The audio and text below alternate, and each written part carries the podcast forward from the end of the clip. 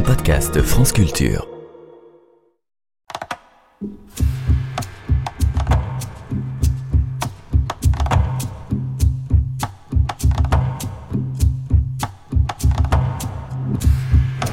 Agriculture et Union européenne, le bonheur est-il dans la PAC et dans le pacte vert? Quel modèle agricole viable et durable pour perdurer sur une planète à 2 degrés? Alors que les agriculteurs donnent de la voix en France et ailleurs en Europe et expriment une colère commune sur leurs difficultés au quotidien, ils se distinguent aussi par des positions divergentes en matière de solutions, tant à l'échelle nationale qu'au niveau européen. Dès lors, ils nous donnent à voir euh, non pas un monde, mais des mondes agricoles et nous poussent à questionner leur pérennité sur une planète en surchauffe. Depuis le Salon de l'Agriculture où Radio France a installé son studio, nous avons convié trois invités pour porter le regard sur ces mondes agricoles. Julien de Normandie, merci d'être avec nous. Bonjour.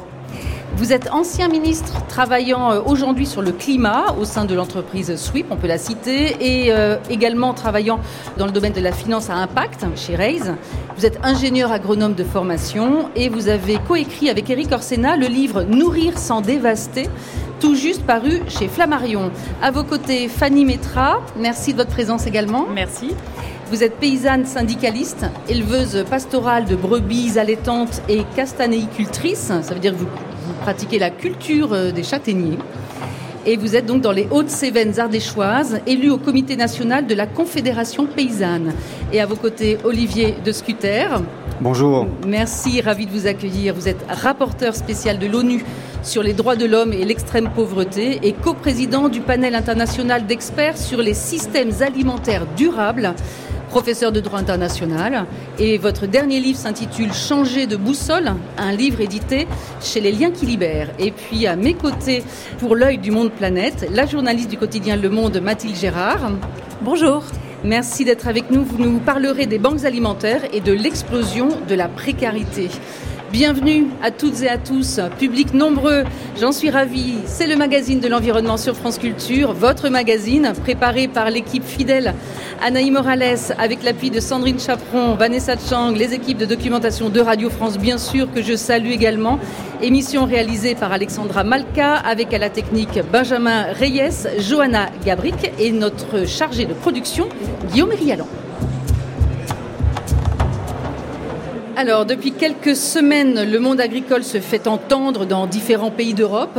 Est-ce un mouvement que vous aviez euh, vu venir, Julien de Normandie? Il serait faux de dire que je l'avais vu venir, en ce sens où dès qu'il y a un, mouvement de cette nature, euh, il est euh, toujours très facile de dire après coup, vous saviez, moi j'avais tout vu. Ça n'est pas mon cas. En revanche, ce qui est sûr, c'est que j'étais pleinement conscient de toutes les raisons qui pouvaient conduire à un tel mouvement, qui lui-même pouvait apparaître à un moment donné. Et d'ailleurs, euh, pour l'anecdote, dans le livre euh, Nourrir sans dévaster que vous avez mentionné, que nous avons écrit avec l'académicien Eric Orsena, il s'avère qu'en juillet dernier, euh, on écrit un chapitre et j'intitule ce chapitre On marche sur la tête. Nous sommes en juillet dernier bien avant le mouvement euh, qui débutera quelques mois après, à l'automne, et dont le slogan sera d'ailleurs On marche sur la tête. Donc probablement, j'avais ce sentiment de l'ensemble des causes qui pouvaient conduire. En revanche, ce serait extrêmement prétentieux que de vous dire oui, je l'avais vu venir et j'aurais pu vous dire qu'il allait apparaître à, ce moment-là. Alors il faut rappeler pour euh, nos auditeurs et le public présent que vous avez été ministre de l'Agriculture? Exactement, de 2020 à 2022 une tâche euh, absolument euh, immense euh, que j'ai, je crois, assumée avec passion du fait de mes origines, de ma formation. Je suis moi-même ingénieur agronome et surtout du fait de l'ensemble des défis auxquels sont confrontés nos agricultures dont on va reparler ce soir et qui sont immenses parce que n'oublions jamais que derrière ces femmes, ces hommes, ce qui se joue, c'est la capacité de nourrir le peuple de France. Et ça fait du bien de temps en temps de revenir à l'essentiel. L'essentiel, évidemment, c'est d'avoir cette capacité à nourrir, avoir accès à cette nourriture de qualité dans le respect de nos territoires et dans le respect de nos agriculteurs. Et en faisant face à des défis environnementaux et climatiques, on, va, on aura l'occasion de, de, rentrer dans cette complexité. Olivier de Scuter, comment est-ce que vous voyez ces mouvements? Parce que là, on parle de la France, ça se passe aussi à l'échelle de l'Europe. Oui, d'ailleurs, le facteur euh, qui a déclenché ce mouvement, c'est l'augmentation du prix du diesel euh, agricole en Allemagne, et c'est cela l'étincelle qui a au fond déclenché une vague de manifestations. Et pour une part, les mouvements de colère qui expriment le monde agricole sont différents d'État membre à État membre. En Pologne et en Roumanie, par exemple, c'est notamment contre les importations de, produits agricoles d'Ukraine, euh, exemple de tout droit de douane qui euh, inquiète euh, le monde agricole. Dans d'autres pays, c'est euh, une frustration très légitime, très compréhensible, qui s'exprime à propos des, revenus qui sont euh, insuffisants et, et, des coûts de production qui ne sont pas maîtrisés. Et on a euh, aussi des, des, inquiétudes qui s'expriment par rapport à une concurrence déloyale venue de pays avec lesquels on négocie des accords de libre-échange. La Commission européenne insiste aujourd'hui pour qu'on termine ces négociations entamées à la fin du XXe siècle avec les pays du Mercosur, le Brésil, l'Argentine, le Paraguay et l'Uruguay, pour un accord de libre-échange qui va, euh, une fois de plus, euh, exposer les agricultures européennes à cette concurrence euh, dont les agriculteurs et agricultrices ont peur. Et donc, il y a toute une série de, de frustrations et de craintes accumulées qui expliquent ce mouvement de colère et on ne peut pas les réduire à une seule revendication. Bien sûr. Alors, en même temps, un timing spécifique à quelques mois des élections européennes qui auront lieu, donc je le rappelle, euh, du 6 au 9 juin prochain. C'est le bon timing, euh, Fanny Metra, pour les agriculteurs, mais il faut rappeler quand même que vous ne parlez pas tous, c'est-à-dire tous les syndicats, unis d'une seule voix. Il faut quand même le préciser. Alors non, on ne parle pas tous d'une même voix. Les syndicats entre FNSEA, Coordination rurale et Confédération paysanne, on a des revendications différentes et euh, une base culturelle différente. Mais par contre, la colère, en fait, on la partage.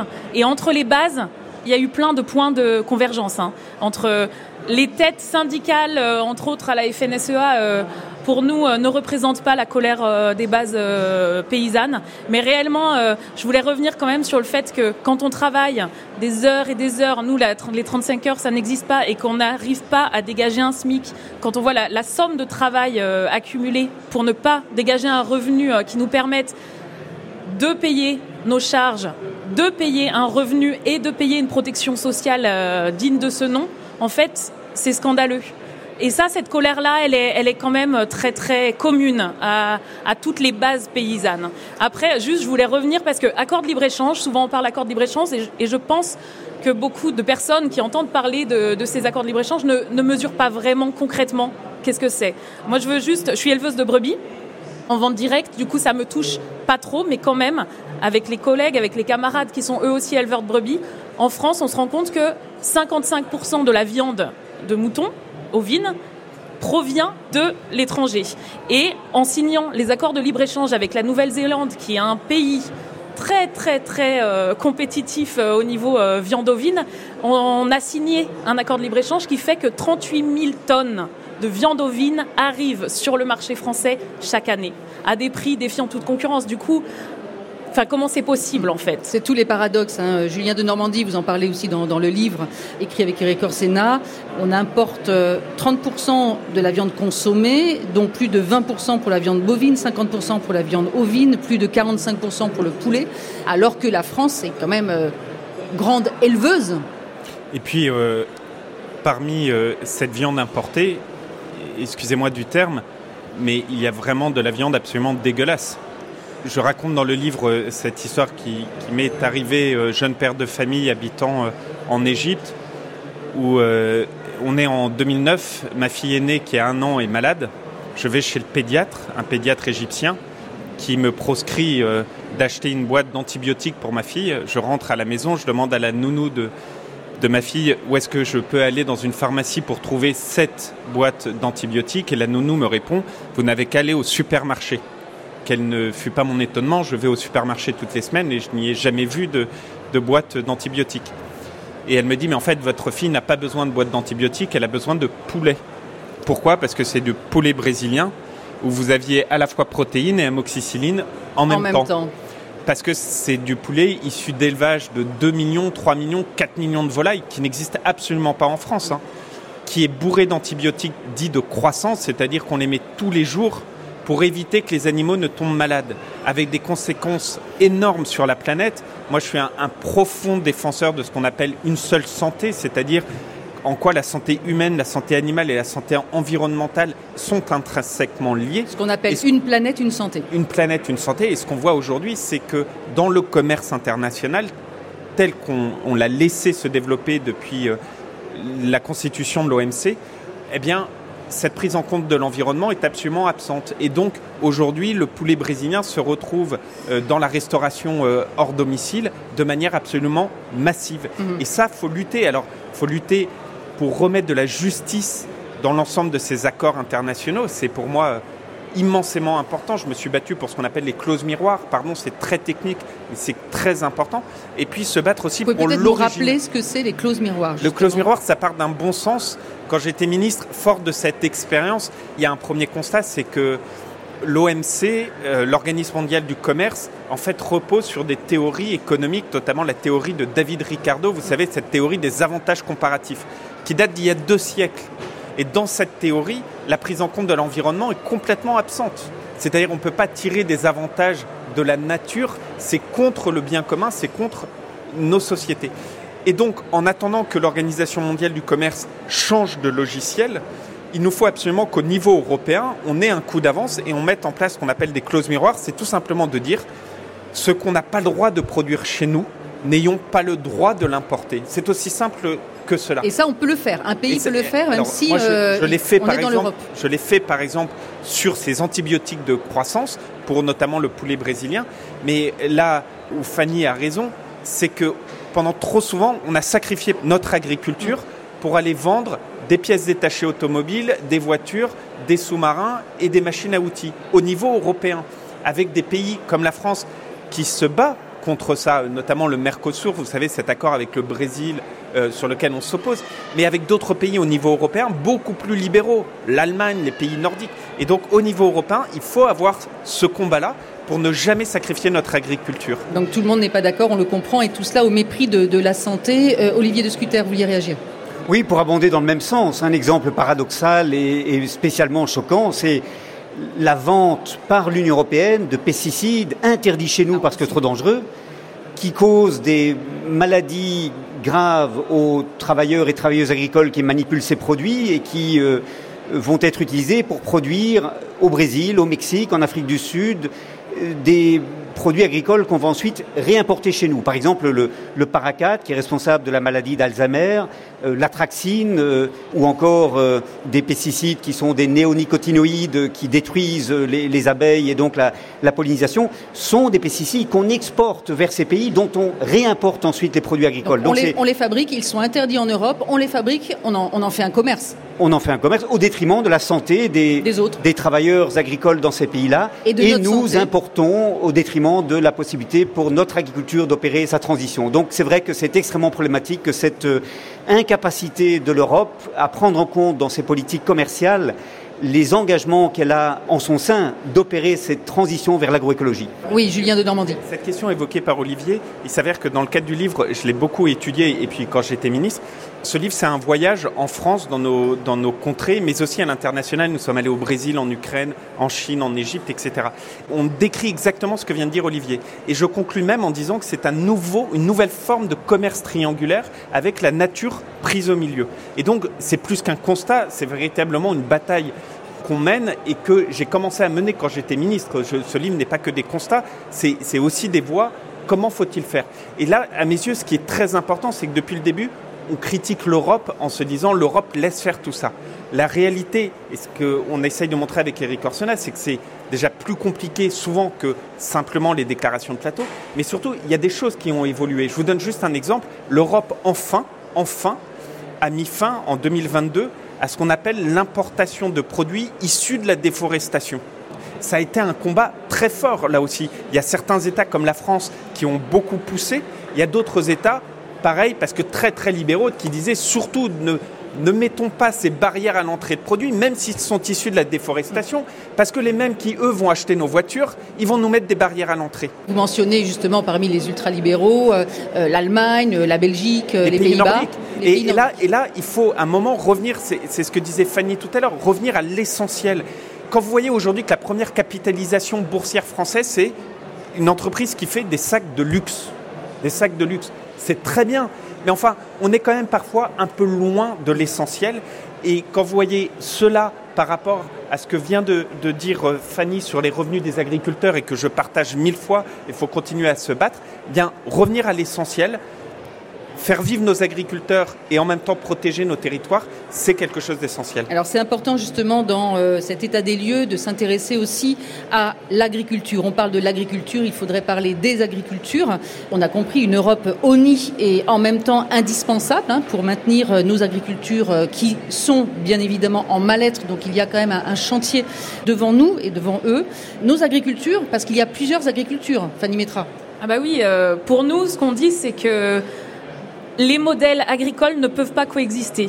L'agrochimie, euh, l'agriculture industrielle est prédatrice de l'agriculture euh, paysanne, de l'agroécologie paysanne.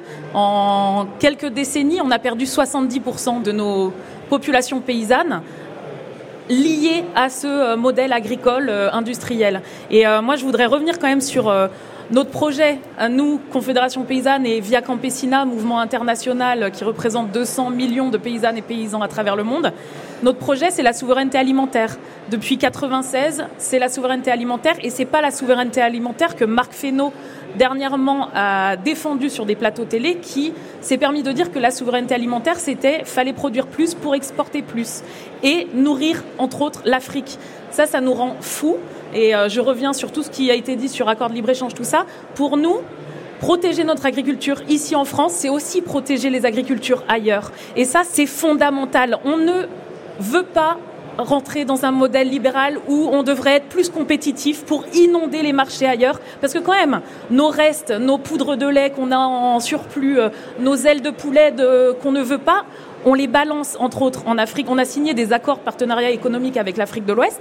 On balance nos restes ailleurs euh, dans les pays euh, dits euh, en développement ou pays du Sud. Et nos produits qu'on ne veut pas ici se retrouvent moins chers sur les marchés que euh, le poulet localement vendu par les communautés paysannes locales. Du coup, non mais ce principe de solidarité, sortir de ce modèle de compétitivité où pour nous ça ne veut rien dire la souveraineté, la souveraineté alimentaire, bien compétitif, ce que vous nous dites parce que certains vont vous dire et libéral. Il faut nourrir le, la planète. On peut aussi parler du gaspillage. Hein. Si je me réfère aux, aux, chiffres donnés dans votre livre, gaspillage, de mais un tiers de l'alimentation produite dans le monde est gaspillée.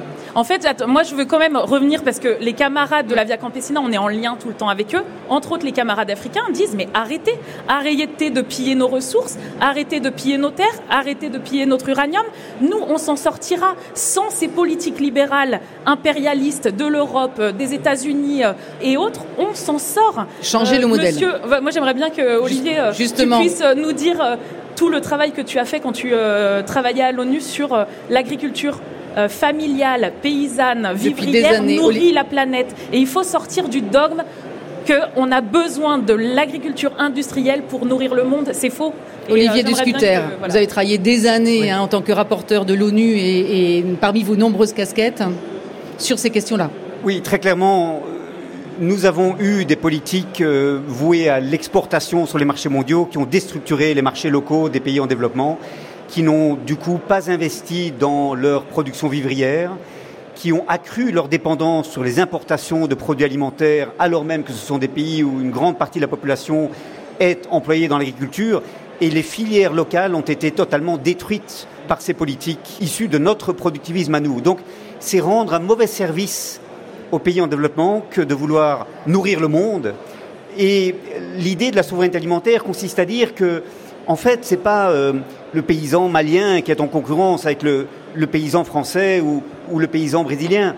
Ce sont tous les agriculteurs et agricultrices qui ont à affronter les mêmes grands traders sur les marchés mondiaux, les mêmes grandes firmes agroalimentaires par rapport auxquelles le pouvoir de négociation est très faible quand ces grandes firmes peuvent mettre en concurrence les agriculteurs les uns avec les autres. Et donc il s'agit de relocaliser, de reterritorialiser, et la souveraineté alimentaire, c'est ça. Ce n'est pas l'autarcie, ce n'est pas rejeter le commerce international, c'est dire que celui-ci doit avoir une fonction subsidiaire par rapport à l'impératif qui est de produire pour les communautés locales consommer davantage de ce que l'on produit localement et produire davantage de ce que l'on consomme localement. C'est ça la souveraineté alimentaire. Et effectivement, il y a aujourd'hui une récupération néoproductiviste du concept de souveraineté alimentaire qui me sidère tout à fait. Julien de Normandie, est-ce qu'on est pris dans un système néo-productiviste euh, ou est-ce qu'il y a une marge de manœuvre? Dans votre livre, vous parlez aussi de contradictions. C'est intéressant parce que la France et l'Europe ont la superficie agricole pour nourrir leur population. Voilà, on le sait. Et en même temps, la France est l'une des plus grandes puissances agricoles et elle importe énormément de fruits et légumes. Pourquoi une telle contradiction? Vous parlez du blé noir, par exemple, pour faire les galettes bretonnes. Eh bien, euh, ça vient d'ailleurs, de Chine, hein, je crois, c'est ça? Les lentilles du Canada, les tomates du Maroc, d'Espagne, le poulet aux antibiotiques, on en, a parlé. Pourquoi est-ce qu'il y a autant enfin, de va-et-vient, j'ai envie de dire?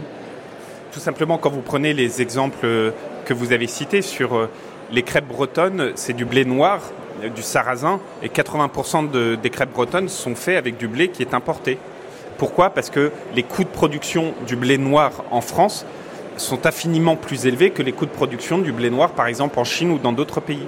Quand vous prenez la moutarde de Dijon, aujourd'hui, une énorme partie des grains de moutarde est produit au Canada, ensuite importé à Dijon, on le transforme en moutarde. Pourquoi? Parce que les conditions environnementales de production des grains de moutarde en France ont été considérablement durcies qui a rendu les productions pas du tout compétitives par rapport à ce qu'on peut trouver au Canada. Est-ce que ça, c'est inéluctable? Mais c'est là où je ne suis pas, moi, d'accord avec ce qu'a dit, où, je trouve ça un peu trop facile, ce qu'ont dit Fanny et Olivier, avec tout le respect que j'ai et pour l'agricultrice, les mains dans le cambouis, dans le terrain, et Olivier qui, euh, on ne le présente plus, s'est embattu sur ces sujets.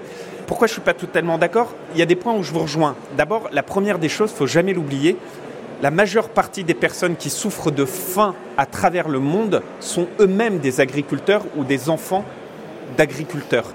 Pourquoi? Parce que l'agriculture vivrière, évoquée par euh, Fanny Olivier, a été détruite au fur et à mesure des décennies et il y a une responsabilité, à l'évidence, de la mondialisation des chaînes alimentaires là-dessus. Deuxième point où je vous rejoins, vous l'avez dit entre les lignes, mais il faut voir la nouvelle forme de colonialisme, je pèse mes mots, mais ils sont pourtant assumés, que certains pays à travers le monde, la Chine, les États du Golfe ou entités financières, opèrent en ce moment. On le montre dans le livre, il y a des chiffres absolument colossaux de terres qui sont rachetées par d'autres puissances dans des pays sur le continent africain ou ailleurs. Mais là où je ne suis pas d'accord, vous prenez, je citais tout à l'heure, l'Égypte l'Égypte est un pays qui fondamentalement se construit autour du pain. On peut trouver ça bien, pas bien, mais en arabe égyptien, le mot pain et le mot vie est le même. En Égypte, pour des raisons pédoclimatiques, les Égyptiens ne peuvent pas produire plus environ que la moitié de leur culture de céréales et de blé. Et ça, ça ne veut pas dire qu'on ne les a pas aidés, hein, et y compris la France avec l'Agence française de développement sur les pratiques agricoles. Mais qu'est-ce qu'on a constaté? La deuxième partie, les 50 autres pourcents de blé dont l'Égypte a besoin. Jusqu'à présent, c'était l'Europe, la France, les États-Unis qui fournissaient le blé aux Égyptiens. Depuis le début des années 2000, cette part a complètement décru, tant et si bien qu'au moment du début de la guerre en Ukraine, fomentée par les Russes, 70% du blé égyptien acheté par les Égyptiens venait de Russie. Quatre mois après le début de la guerre, M. Lavrov, ministre des Affaires étrangères russe, était accueilli en Égypte, au Caire, les bras ouverts, parce qu'évidemment, dans la vie, il y a deux personnes à qui vous parlez gentiment, votre banquier et celui qui vous nourrit. Pourquoi je donne cet exemple? On peut dire aux Égyptiens, bah écoutez, arrêtez de manger du pain. Ça n'arrivera pas. Là-bas, même leur système social est fondé autour des subventions au pain. Nous, en France, on subventionne nos écoles, nos hôpitaux, nos médicaments. En Égypte, ils subventionnent le pain. Il y a certains bons esprits qui disent on va leur, les convaincre d'arrêter d'en manger. Ça n'arrivera pas.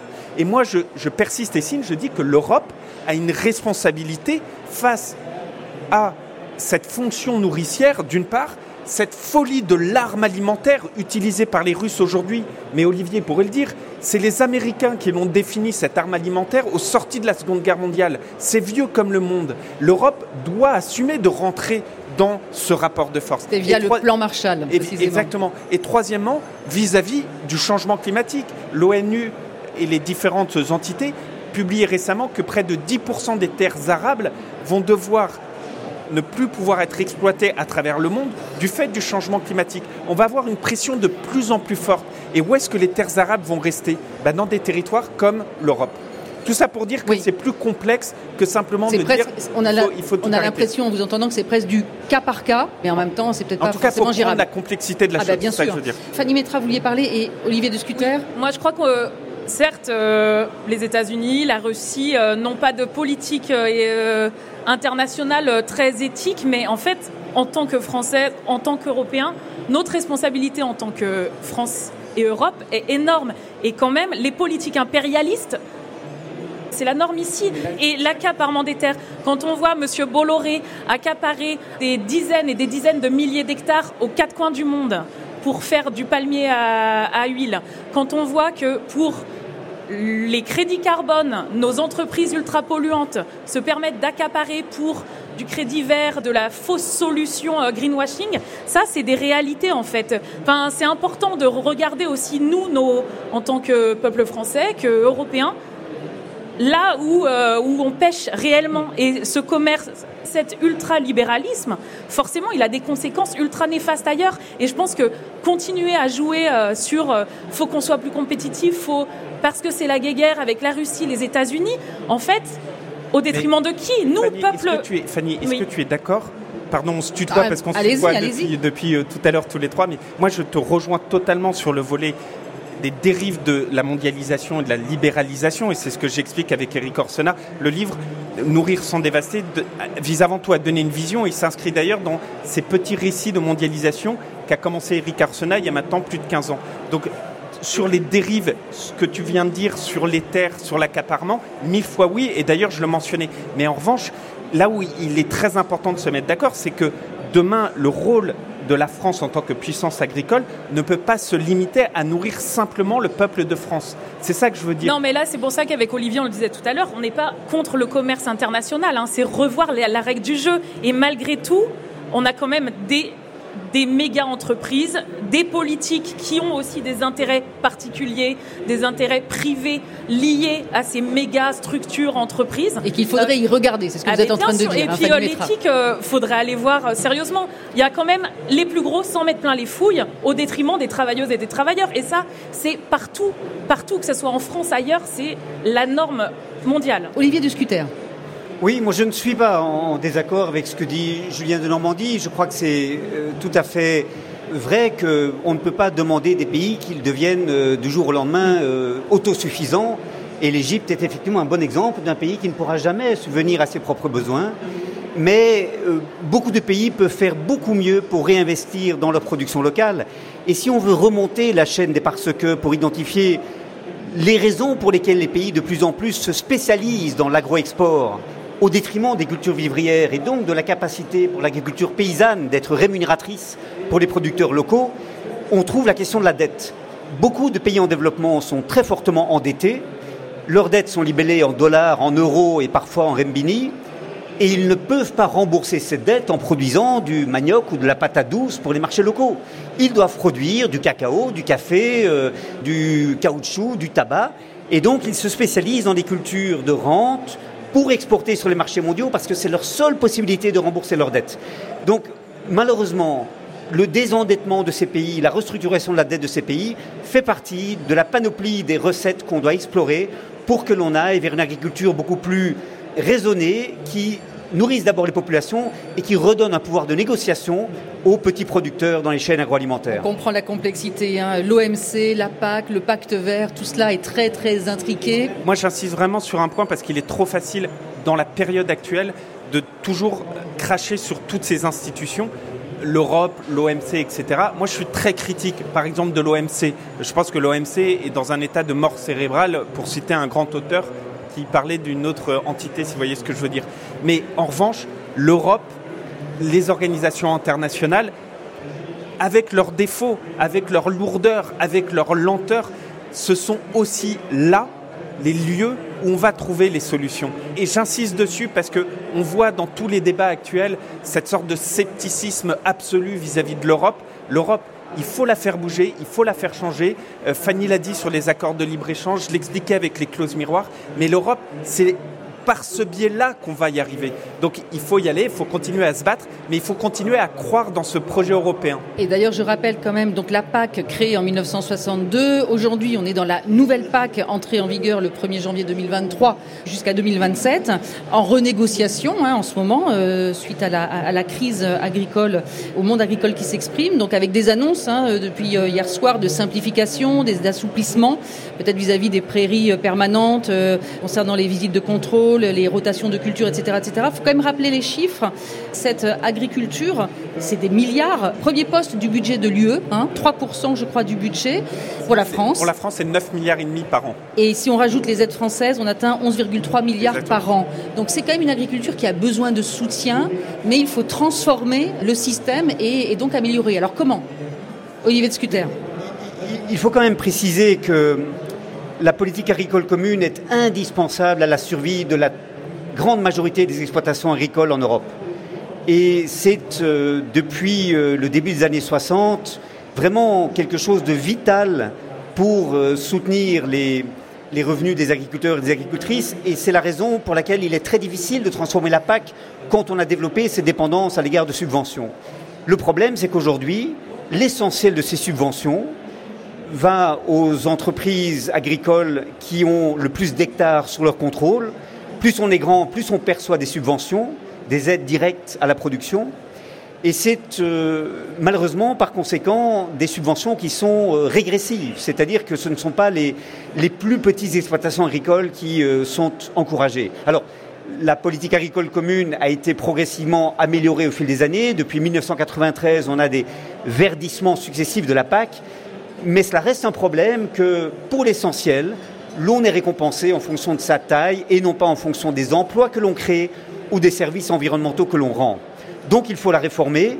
Je crois qu'aujourd'hui, on a des plans stratégiques nationaux avec neuf conditionnalités agro-environnementales qui visent à réconcilier un petit peu la politique agricole commune avec le pacte vert.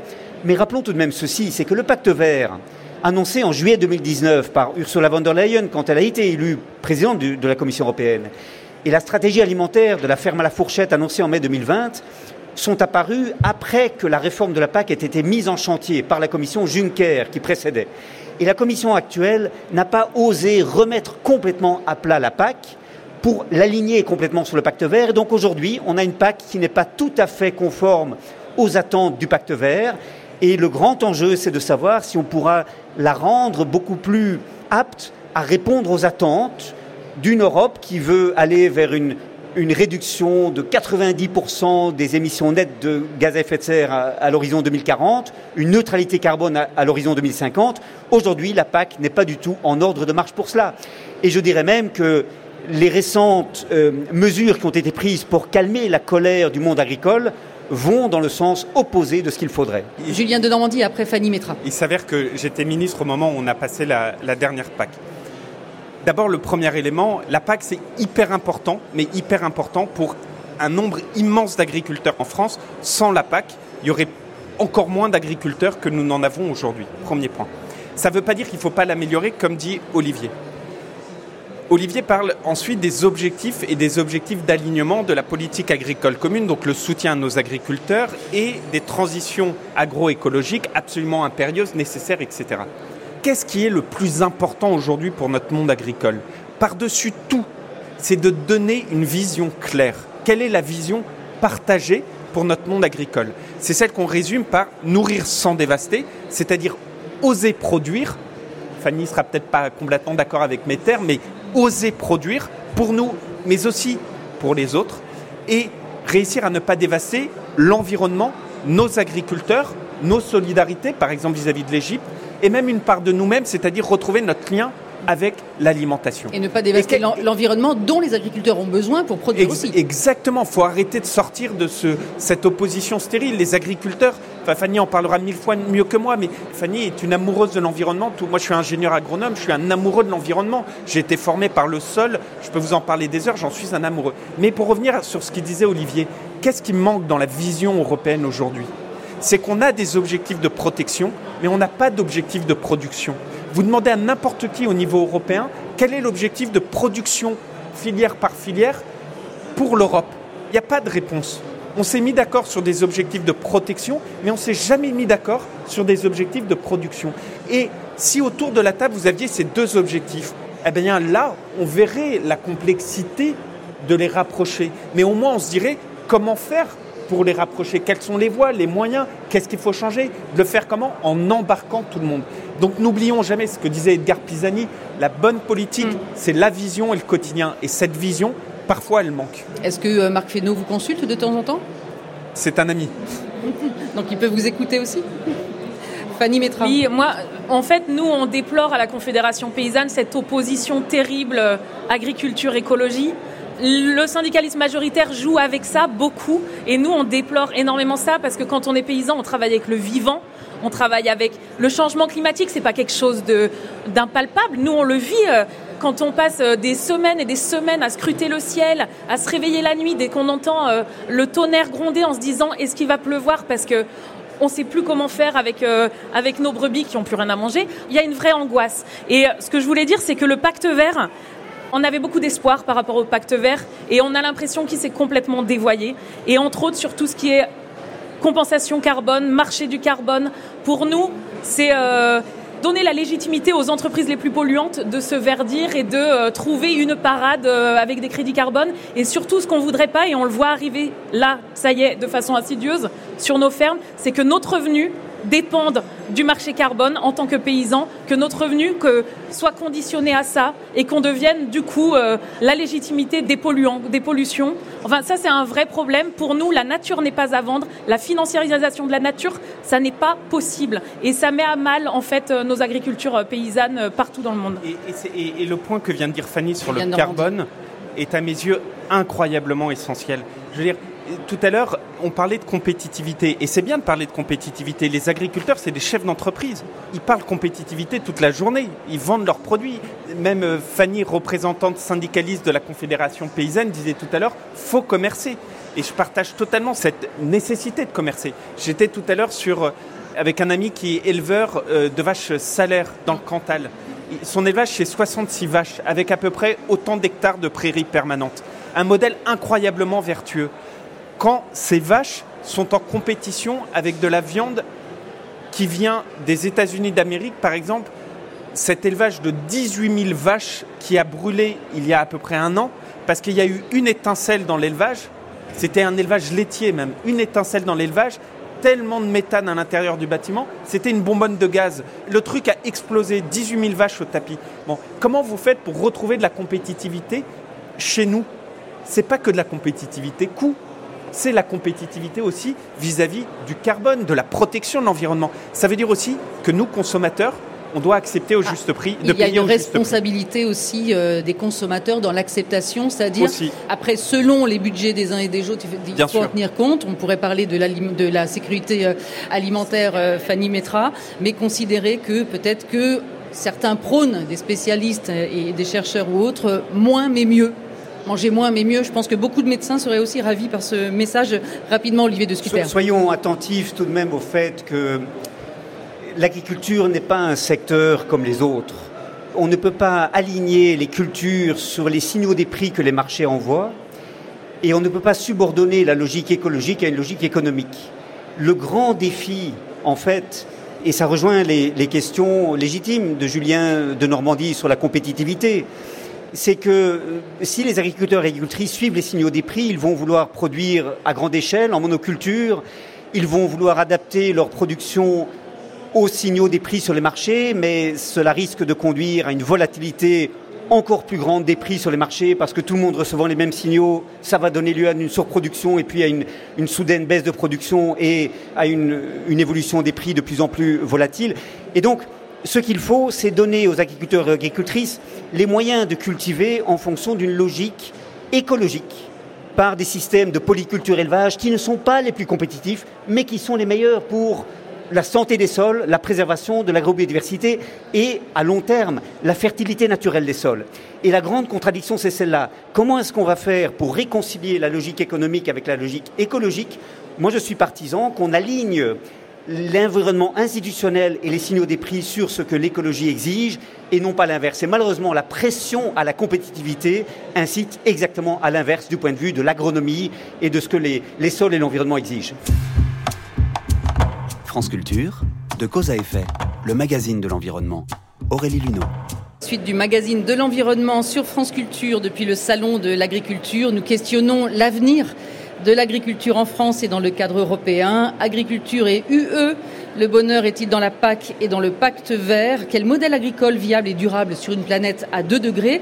Nous continuons cette émission en compagnie de Julien de Normandie, ancien ministre travaillant aujourd'hui sur le climat et la finance à impact, co-auteur avec Éric Orsena du livre Nourrir sans dévaster un livre édité chez Flammarion. Olivier de Scuter, rapporteur spécial de l'ONU sur les droits de l'homme et l'extrême pauvreté et coprésident du panel international d'experts sur les systèmes alimentaires durables, auteur du livre Changer de boussole, un livre paru au lien qui libère, et puis Fanny Metra, paysanne syndicaliste, éleveuse pastorale de brebis allaitantes et castanéicultrice dans les Hautes-Cévennes ardéchoises, élue au comité national de la Confédération paysanne.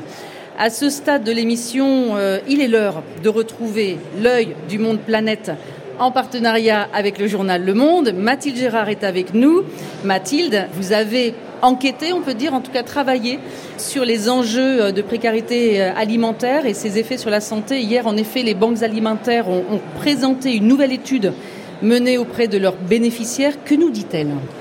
Oui, alors les banques alimentaires euh, ont fait une enquête qu'elles ont présentée hier ici au Salon de l'Agriculture. Alors ça a été mené auprès d'un échantillon assez restreint. Euh, d'une partie de, des personnes qu'elles accompagnent, mais c'est assez riche d'enseignements quand même.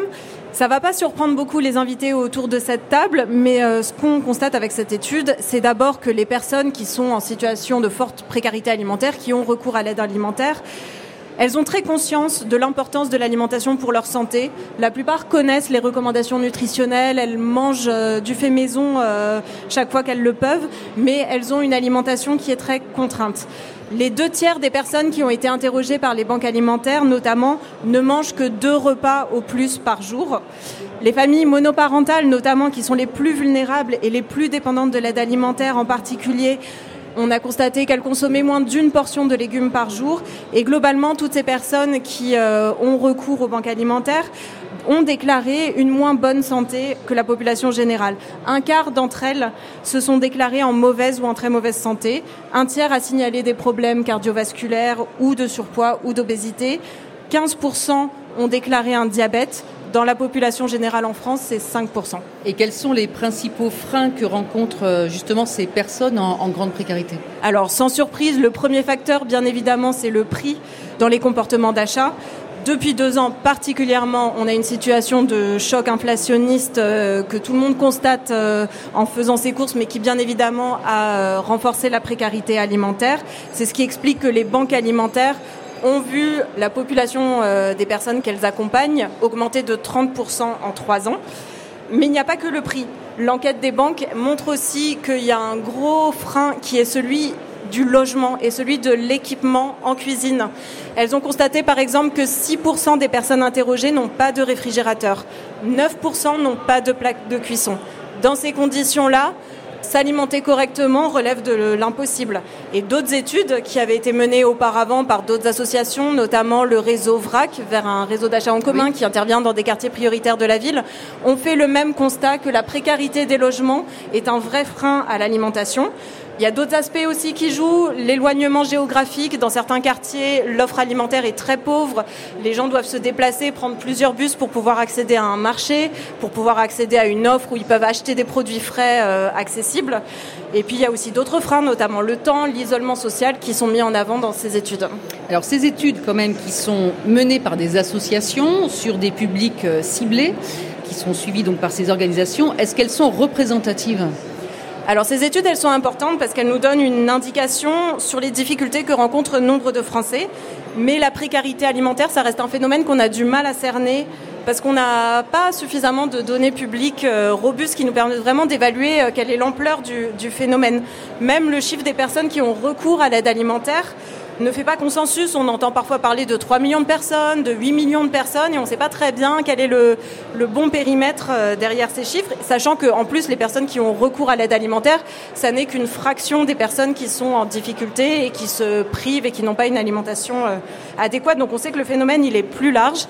Or, la dernière grande enquête publique menée sur les comportements alimentaires en France, elle date de 2014-2015, donc ça fait quand même 10 ans. Eh Alors il y a une enquête qui est en cours, qui va être actualisée, qui est menée euh, par Santé publique France et l'agence euh, l'ANSES mais dont les résultats ne vont pas arriver avant 2025, voire peut-être au-delà. Ce sera en tout cas très important à suivre parce qu'on l'a vu, c'est à la fois un enjeu social, un enjeu sanitaire, et puis bien évidemment c'est aussi euh, l'avenir des filières agricoles qui est en jeu puisque selon l'évolution des comportements alimentaires, c'est euh, leur avenir qui va se jouer. Alors je vais laisser la parole à nos invités. Euh, quelqu'un veut réagir peut-être sur ces questions euh, Olivier de Scuter, la, la transformation écologique peut et doit être un levier pour réduire la pauvreté et les inégalités? En tout cas, ce qui est clair, c'est que la solution du low cost pour les ménages précaires ne convient plus. Et ce sont ces ménages-là qui sont les plus victimes des conséquences de la malbouffe, des taux d'obésité élevés, de maladies euh, cardiovasculaires, de diabète de type B qui en sont le, résultat. Et donc, il faut démocratiser l'accès à une alimentation de qualité, et ceci d'autant plus que les solutions des banques alimentaires, bien qu'il faille regretter qu'elles se développent à grande échelle sur tout le continent européen, ne sont pas tenables. Les gens ont honte aussi de se présenter dans ces fils pour les banques alimentaires. Euh, c'est euh, euh, extrêmement humiliant que de devoir dépendre de cette charité. Et donc je suis choqué du fait que, au fil des années, on a fini par considérer que cela pouvait faire partie du paysage de la protection sociale, ces banques alimentaires. Ce n'est pas normal, ce n'est pas acceptable, et il faut qu'on fasse bien davantage pour euh, que l'alimentation de qualité soit abordable pour tous et toutes. Ce n'est pas une question de production insuffisante, c'est une question de salaire minimum, c'est une question de protection sociale correspondant à l'évolution du niveau de vie. C'est une question, au fond, de, solidarité sociale beaucoup plus que de, que de production et, d'agronomie. Fanny Metra, je crois que la Confédération paysanne porte euh, le projet enfin, grandement de sécurité sociale de l'alimentation. Hein. Oui, et euh, avant ça, je voulais dire que pour moi qui suis en bio, en fait, nous, c'est très dérangeant de se dire que euh, on produit une alimentation euh, pour la bourgeoisie et qu'on laisse euh, les plus pauvres bouffer de la merde. Ça, c'est pas un projet politique tenable. Et pour nous, paysans, en fait, c'est terrible hein, de, d'être euh, dans ce clivage euh, qui ne nous convient pas. C'est pour ça que le projet de sécurité sociale à l'alimentation, c'est ouvrir un autre volet au sein de la sécurité sociale pour permettre, en fait, aux, aux familles les plus précaires d'avoir accès à une alimentation de qualité, mais aussi aux paysannes et paysans d'accéder à un vrai revenu.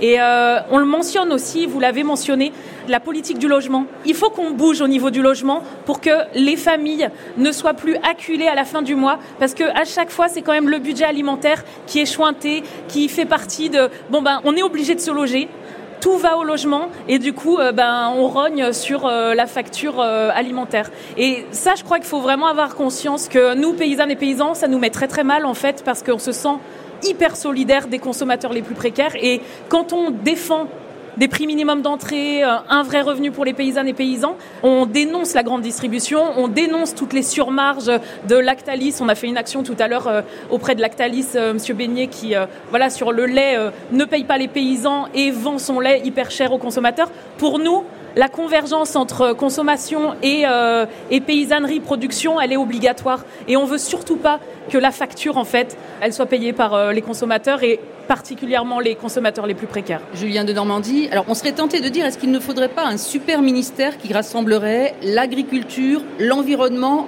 et la santé?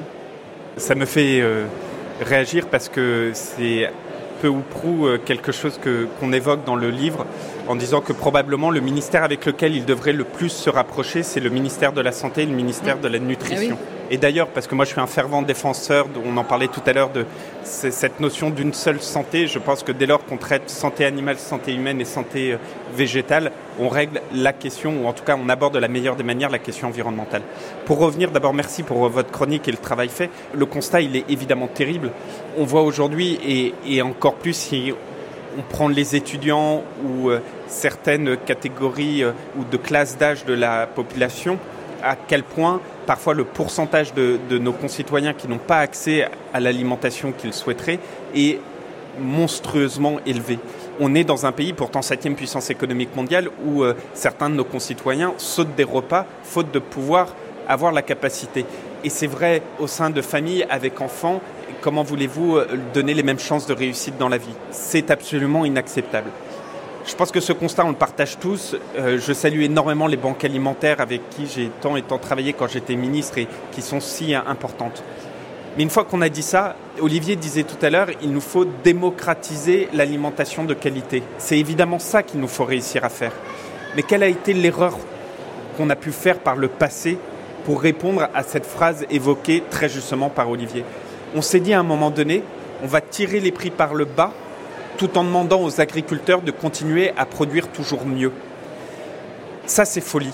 Le pouvoir d'achat des Français, l'accessibilité à l'alimentation des Français ne peut pas être financé par le revenu des agriculteurs. Et donc il faut avoir le courage de dire, et je peux vous dire que politiquement, ce n'est pas évident de dire ça, y compris après une telle chronique, il faut avoir le courage de dire on doit payer notre alimentation à sa juste valeur la valeur du progrès, du progrès environnemental, du progrès euh, carbone qu'évoquait Fanny tout à l'heure, du progrès de biodiversité, etc., etc. Sinon, on importera des produits absolument merdiques. Et avoir le courage, c'est aussi avoir le courage d'imposer des normes sur des produits phyto, par exemple, quand on voit que le, glyphosate qui a été reconduit, une erreur ou pas? Alors attendez, je finis juste. Et donc, il faut avoir le courage d'accepter de payer l'alimentation à sa juste valeur. Et donc, ça veut dire qu'il faut avoir le courage, d'un côté, d'avoir des politiques économiques qui soutiennent nos agriculteurs et de l'autre d'avoir des politiques sociales qui accompagnent les populations les plus fragiles.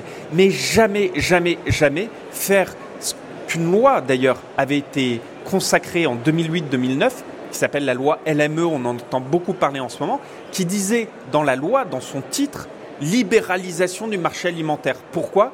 Parce qu'on s'est dit, on va laisser à la main des grandes distributions nos agriculteurs, ça va faire la guerre des prix vers le bas, ça va tout casser et on va financer le pouvoir d'achat des Français par le revenu des agriculteurs. Donc il faut avoir avec beaucoup de courage de dire on doit payer notre alimentation à sa juste valeur, politique économique, et de l'autre côté des politiques sociales pour accompagner les plus fragiles et accompagner celles et ceux qui n'ont pas la capacité d'y avoir accès. Petite question, quand vous étiez dans ce costume de ministre de l'Agriculture, est-ce que vous avez fait des choix que aujourd'hui vous ne feriez plus?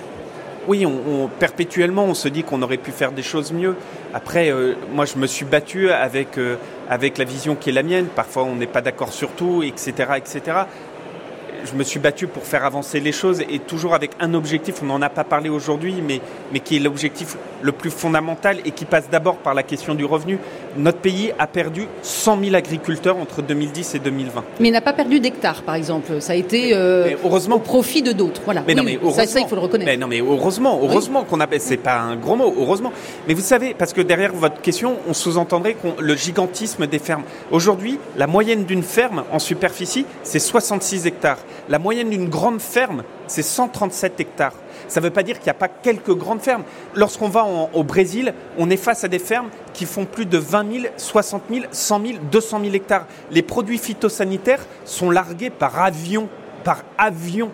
En Ukraine, pareil, plus de 20 000 hectares. Moi, je suis fier de notre modèle familial. Mais une fois qu'on a dit ça, on a aujourd'hui 100 000 agriculteurs de moins entre 2010 et 2020. Dans les 5 à 10 prochaines années, on doit trouver 200 000 agriculteurs. Il faut mettre 200 000 installations. Ça veut dire la question du revenu, ça veut dire parler positivement de notre agriculture, de son caractère innovant et donner ces lettres de noblesse à ce magnifique métier qu'est le métier d'agriculteur. Fanny Metra et Olivier de oui, ben, dans les trois dernières minutes. Qu'il faut, euh, qu'il faut sortir des pesticides, ça c'est une évidence. Donc le glyphosate, c'est vrai que vous n'avez pas répondu. Ah, je peux y répondre avec plaisir. Hein. Voilà, mais euh, la sortie des pesticides est est obligatoire vu l'urgence en fait euh, dans 10 ans. On ne sait pas comment on va tenir en tant que paysanne paysan euh, face au, à l'effondrement climatique, mais ce qu'on dit, c'est qu'il faut accompagner. Il ne faut pas taper euh, sur les agriculteurs qui, pour l'instant, sont enfermés dans un modèle qui ne leur permet pas de, en claquant des doigts, changer de modèle. En fait, quand même, les 30 glorieuses, on a réussi à accompagner l'agriculture en vidant les campagnes du nombre de paysans. le plus grand plan social français, c'est quand même l'élimination de 70% des paysans en quelques décennies.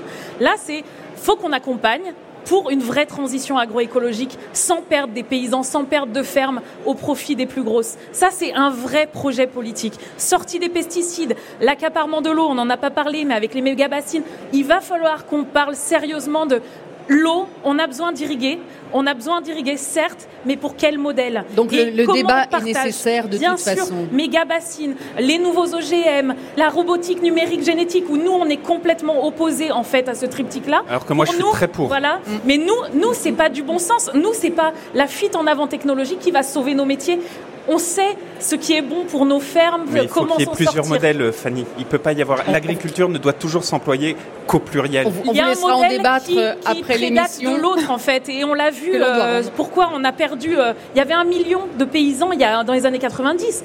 Pourquoi on a perdu ça? C'est par l'industrialisation de l'agriculture et ce modèle triptyque génétique, robotique, numérique va dans le sens de l'industrialisation de l'agriculture. On, proposera une deuxième émission pour en discuter. On n'est pas contre les normes, hein. on n'est pas contre les normes à la Confédération paysanne. Notre chance dans ce Olivier de débat, et que je les donnerai le mot de la fin, préoccupations de Normandie.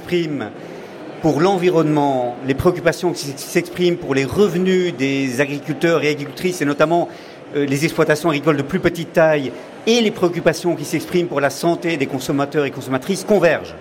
L'agroécologie, c'est à la fois une manière de maintenir la santé des sols, soutenir l'agrobiodiversité. C'est une manière de réduire les coûts de production pour les agriculteurs et agricultrices et les protéger contre la volatilité des prix des intrants.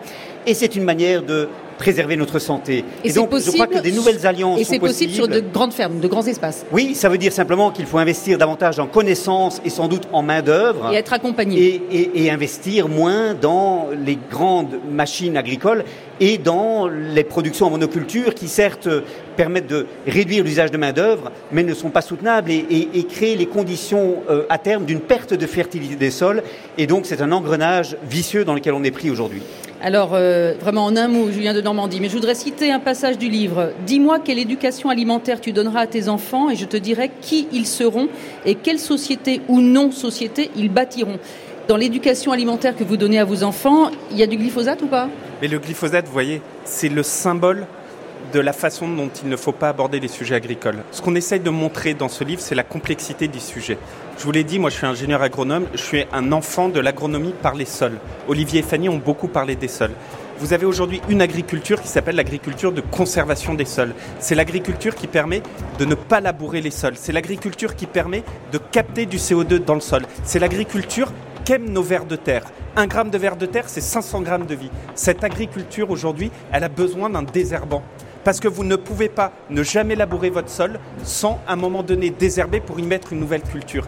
Cette agriculture, elle a besoin d'un désherbant. Eh bien, la solution vis-à-vis de ça, pour se passer de ce désherbant, ce ne sera pas de faire croire aux Français, on va envoyer des gens avec des binettes dans les champs, mesdames et messieurs les purs esprits, allez biner les premiers, on en reparlera. Ce sera de mettre, par exemple, de la robotique mécanique pour se substituer. Mais tant qu'on n'a pas développé tout ça et qu'on sombre dans une forme de simplisme, c'est bien, c'est pas bien, on va dans le mur. Affrontons la complexité des choses. Le glyphosate en est un bel exemple. Allez, c'est la fin de cette émission, mais vous avez ouvert une nouvelle porte et je pense qu'on renouvellera l'invitation pour traiter de ces sujets en profondeur avec vous. Merci à tous les quatre. Fanny Métra, Julien de Normandie, je rappelle le titre de votre livre coécrit avec Éric Orsena, Nourrir sans dévaster, paru chez Flammarion. Olivier de Scuter, à lire votre dernier né, De boussole, édité par les liens qui libèrent, a recommandé aussi l'enquête menée par des journalistes de Splan sur la destruction du bocage et des haies en Bretagne. Vous trouverez le lien sur le site de l'émission. Et puis bien sûr, merci à vous Mathilde Gérard pour euh, tous vos articles et celui-ci qui est accessible aussi sur la page de l'émission franceculture.fr rubrique de cause à effet.